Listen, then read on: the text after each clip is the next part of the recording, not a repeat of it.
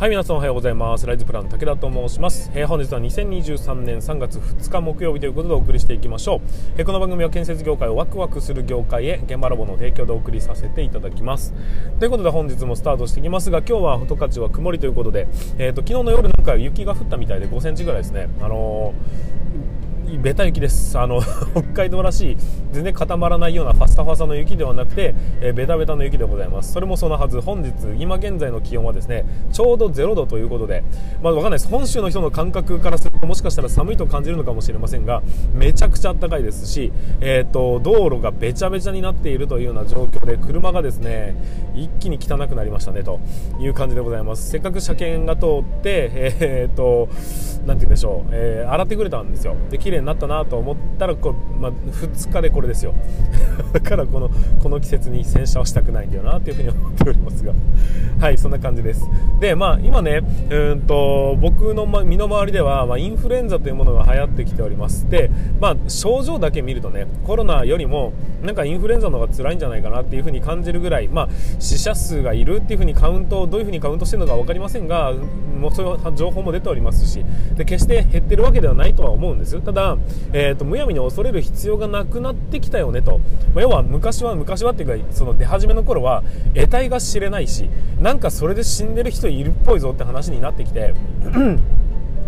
ただただ恐れてたっていうのが第1フェーズです。でちょっとずつ分かってきたよねとかワクチンが出てきたよねが第2フェーズで、まあ、もしかして兆しが出てきたかなんですよ。で今現在はよく考えたらそこまで恐ろしい病気じゃないかもっていう風なところに多分、えーと、気持ちが移ってきて、えーと、日常に戻っていくっていう格好になるのかなという風に思っております、まあ、ただ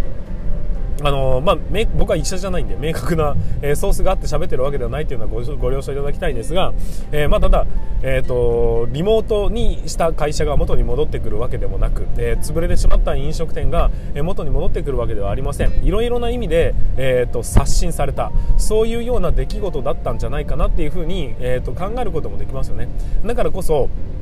えー、と僕は言いたい。もう日常は戻ってきません。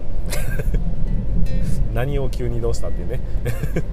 あのー、今まで通り今までの格好に完璧に元に戻るかというとそういうことは絶対にありえなくて、えー、ともうコロナはあるんだと、まあ、ウィズコロナっていう風な言い方をしますが、まあ、そういうねコロナもそうですけどもまた新しい病気っていうのは生まれる可能性はあるんだと。いうようなところも含めた上で、えーと、今やってる形態がもしもコロナ禍によってちょっと形を変えられたのであればそれが完璧に日常に戻るということは多分ねないと思うんですよ。飲み会の数も多分も今まで通り、えー、バンバンバンバン飲み会をするみたいなねその建設業界っていうのもだいぶ影を薄めてしまいましたし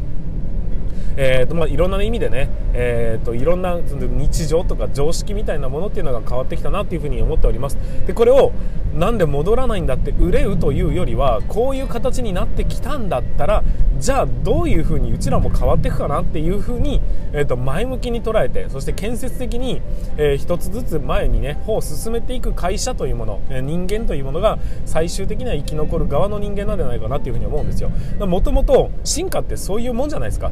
何かこう、えー、き何うの基金みたいなねそういうのが訪れて、えーとほぼなんていうの人間が人間生き物が死に絶えたとしてもその中でだけどこういう栄養素はなくなったけどこういう栄養素で生きていけるんだったらできいけるかもしれないねみたいにして新しいこう人類が生まれてみたいな感じじゃないですか。何か災害が起きた時にそれでも前に進もうとした人だけが種を残すことができるのを許されるというような形になりますんで、まあ、結局はねこういう事態が起きた時に、まあ、ちょっとしたことでもいいです。何か問題が起きた時にそれを克服せずにえー、黙って受け入れて、えーと、ひっそりともうフェードアウトしていくのか。それともそれを踏まえた上でさらに新しい工夫を重ねてその中でも生きていける人間になるのかっていうその2択に今ね迫られてるんじゃないかなっていうふに思っております。僕は後者の方でそれをむしろ思いっきり楽しんでしまえというのを推奨しておりますのでちょっとうるさくてすいませんね。ガーッとか言ってますね。思いますんでまあ、そういうふうなね、え楽しむっていう方向で舵を切るっていうのも一つ、えー、と作戦なのかなというふうに思います、えー、最近の遊び相手はウェブポーチャット GPT である武田というふうに申します。ということで、えー、と本日も進めていきたいというふうに思いますのでよろしくお願いいたします。それでは本日もスタートしていきましょう。それでも、えー、と今日も立ち入り禁止の向こう側へ行ってみましょう。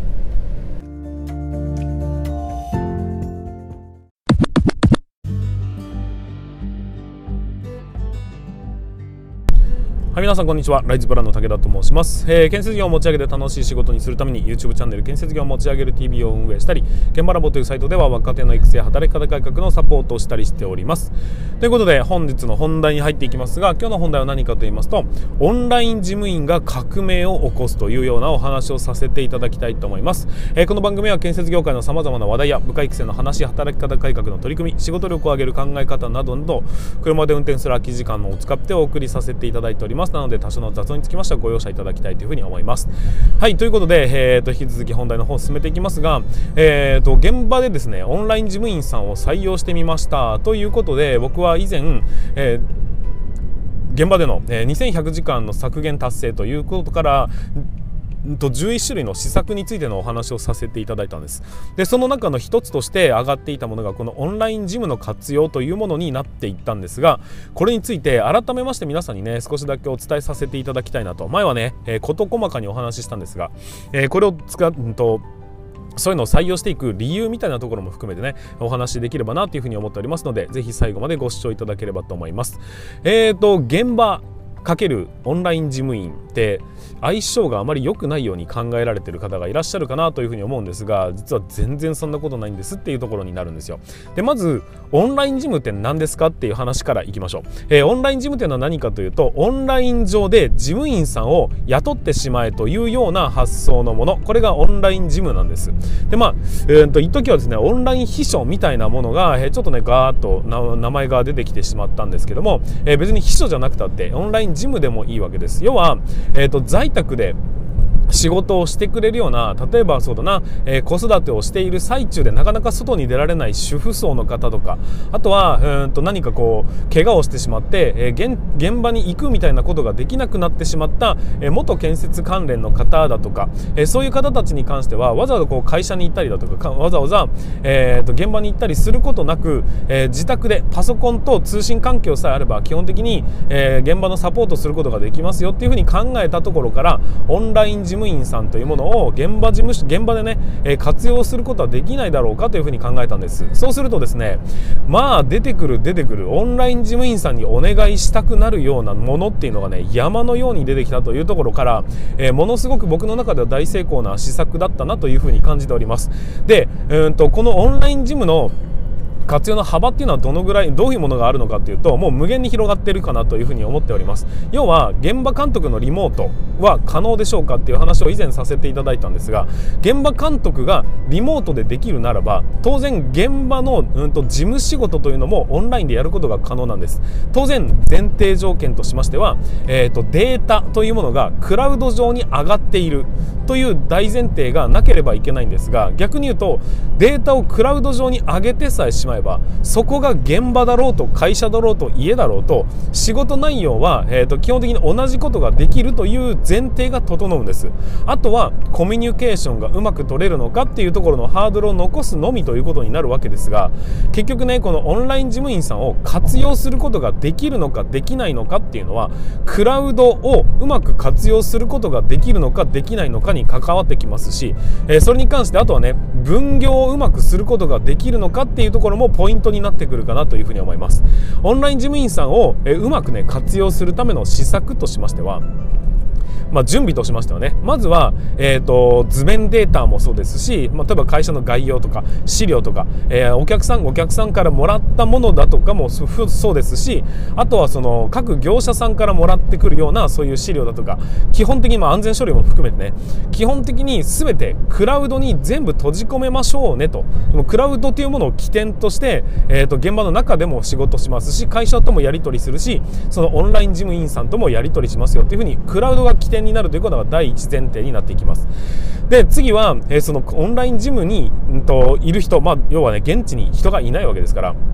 えー、その人とどのようにコミュニケーションを取っていくのかっていうコミュニケーションツール。僕は、えーと、チャットを使ったんです。うんとチャットワークっていうサービスがあるんですけども、まあ、LINE の、まあ、ビジネス版みたいな雰囲気ですかね、えー、ざっくり言うと。そのチャットワークを使って、まあ、頻繁にやり取りをしてたまにはこうオンラインでね Zoom でつないだりとかしながら、えー、と仕事をさせていただいたと、まあ、それに、えー、コミュニケーションを取っていたということになります。であとはそれを含めた上で、えー、とオンライン上で完結させることのできる仕事量をどこまで切り分けることができるのかと。例えばこう安全書類をガーッと取り込んでそれをねうまくフォルダ分けしてもらったりだとか、えー、と業者別に分けてみたり日付別に分けてみたりっていうことは全然可能ですよね。あとはうんと工事安全日誌というものが手書きで上がってきたものを打ち替えて、えー、と工事月報にしてもらったりそういうようなことも全然可能ですよねというようなところでございます。結局は教える手間だとかは確かにあるかもしれませんがそれ以上に、えー、と毎日毎日、え定期的にやらなきゃいけないことだったり毎週毎月、まあ、週報とか月報とかね、えそういう毎週毎月やらなければいけないことだったりそういうもののデータを、えー、と結局はあるデータを取り出して、えー、と整理整頓したものを提出するっていう作業じゃないですか。何か新たなものを作り出してるわけではないですよね。っていうことは、えー、つまりはちゃんと説明があって、えー、と理解さえしてくれれば誰でもやることはできるよねと。それを現場でやるんじゃなくて現場事務所じゃなくてじゃあ家でやるんだよというふうに、えー、とくくったもの。これがオンライン事務員さんということになるわけです。まあ、事務員さんってね、えー、現場事務所には昔はちょこちょこといたんですが最近はまあ費用の関係なのかかなり大きな現場にならないと、えー、簡単に雇うことができないような状況になっているような感じはするんですがここで救世主的に登場したのが、えー、オンライン事務員さんだというふうに思うんですよ。えーとまあ、向こう向こうでそのオンライン事務員さん側からしてみても、えー、と言ってしまえば子育ての空き時間で仕事をすることができるっていうのは非常にメリットが大きいというふうに思うんです。で建設業のね、まあ、建設現場側から取ってみると忙しい時間を肩代わりしてくれる代わりに仕事をしてくれるっていうことに関しましては非常にメリットが大きいかなというふうに思っております。まあ、そのどこまでやってもらうのかっていうものに応じてうんと本当に便利なのかどうなのかっていうのは変わってくるんですがある程度仕事を切り分けることができてそして前段でねそれをしっかりとこう教えるとかっていうことをすることができるんであればオンライン事務員さんほど有用なものはないよなというふうに感じております。でなおかつうんとそのオンライン事務員さんってもともと個々の能力ってあるじゃないですか。例えばもともと CAD オペレーターやってたんですっていう人だって当然中にはいるでしょうし、えー、と建設業に、えいたんですとかね、ま、前まで現場監督やってたんですっていう人だって当然いるるかもしれないです。そういう人たちに、え、うまく採用ね、え、日の目を当てることができるようになれば、えーと、その能力値すら活用することができてできることの幅ってどんどんどんどん広がっていくじゃないですか。っていうことはつまりは、え、現場監督のオンライン化っていうのが要はできるようになるよねの一歩手前のゾーンも広げることができますよねっていうふうに考えるんです。今ですねあの建設ディレクターっていう考え方が少しずつ広がってきているように感じるんですけどもこの建設ディレクターっていうものは何かっていうと会社の中に現場監督と今まではね会社に事務事務員さんというかうんと総務とか経理とかそういうような、えーと、事務を司る人たちっていたよねっていうその2種類しかいなかったところの間のポジション、えーと、事務現場の事務関係もできますし会社の仕事もできます。で、えーと、例えば役所に申請を出す業務だとかもも担うことができるんだけど結局は現場の補助員として建設ディレクターというような、えポジションを設置しましょうという流れが出てきてます。僕はこの流れはすごくいいとは思うんですがただ、えーと、雇用するっていうことになるとやっぱり一定のリスクを伴いますよね。あの雇用し続けなければいけないというような部分もありますんでただ この現そのオンラインジムというものに関しましては、えーと、そういうような大きなしがらみみたいなものが少し少し、えーと、なくなって要はパートとかアルバイトとかそういうようなくくりで仕事をしてもらうことができるんでお互いにその責任感をうまくこう何て言うのかな持つ必要がないようなフランクな働き方ができるようになるっていうのが、えー、一ついい魅力の部分なんじゃないかなっていうふうに思っております。で現地に来ないんで、まあ、当然ね、えーと、事故のリスクだってありませんし交通費だとかを支給するっていうような、えーと、金銭的なリスクも会社にとってはありませんし、えー、そういうような意味で非常にこう有効に活用することができる面白い施策なんじゃないかなっていうふうに思ったんです。でこれがもっともっとこう気軽にできるようになってくれば最終的にはですね、えーと、1人に対して1人の、え現場事務員さんをつけるみたいなことだってやってもいいんじゃないかなっていうふうに思うんです。そこまで大きな、えーと、費用費用にはならないですしその費用対効果を、えーと、生み出すことができるかできないかはその人のマネジメント能力にかかってくるわけですよ。今後の社会っていうのは基本オンラインをえと活用しないことには、えー、どんどんどんどんこう何て言うのその仕事の幅というか、えーと、生産性を上げるというのはなかなか難しくなるんです。その、えーと、オンライン能力を鍛えるというような意味合いにおいてもこのオンライン事務員さんっていうのを、えーと、1人に1人つける、まあ、自分のね例えば出勤簿を書いてもらうとかね、えー、となんか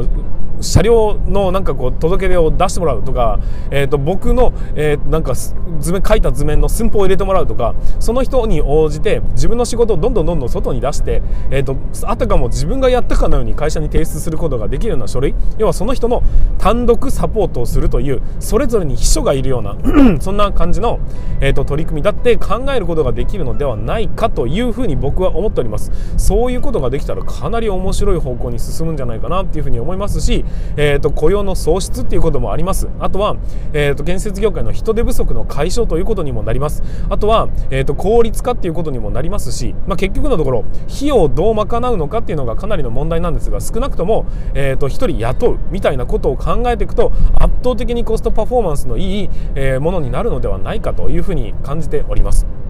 まあ、そんな感じでね、えー、いろんな方向性において、えー、この活用の幅というのが広がってくるオンライン事務員さん。これが僕が言っているダイバーシティ的にうんといろんな、えーと、人種の人いろんな種類の人いろんな属性の人いろんなカテゴリーの人が、えーと、建設業界にどんどんどんどん入ってくることが、まあ、気軽に入ってくることができて気軽にサクッと稼げるようなそういうような、えーと業界にすることができれば当然責任は建設会社が負わなければいけないんですが多様的な働き方ってていうものを選択できるそういう選択肢を持つということも一つの施策の一つなんじゃないかなっていうふうに思ったということで今回お話をさせていただきました。オンライン事務員さんの可能性はかなり無限に広がっているような感じはしますんで、えどのように、えすべきなのかっていうところは皆さんの頭で考えてどんどん施策を打っていただきたいと思います。でそれをうまくいったっていうことがあるんであればぜひ僕にシェアしていただきまして僕は僕で、え YouTube で配信したりだとかをしていきたいというふうに思いますんで、え何か面白い取り組みがありましたらぜひお願いいたします。はいということで本日も最後までご視聴いただきましてありがとうございました。本日も本日につきましては以上にさせていただきます。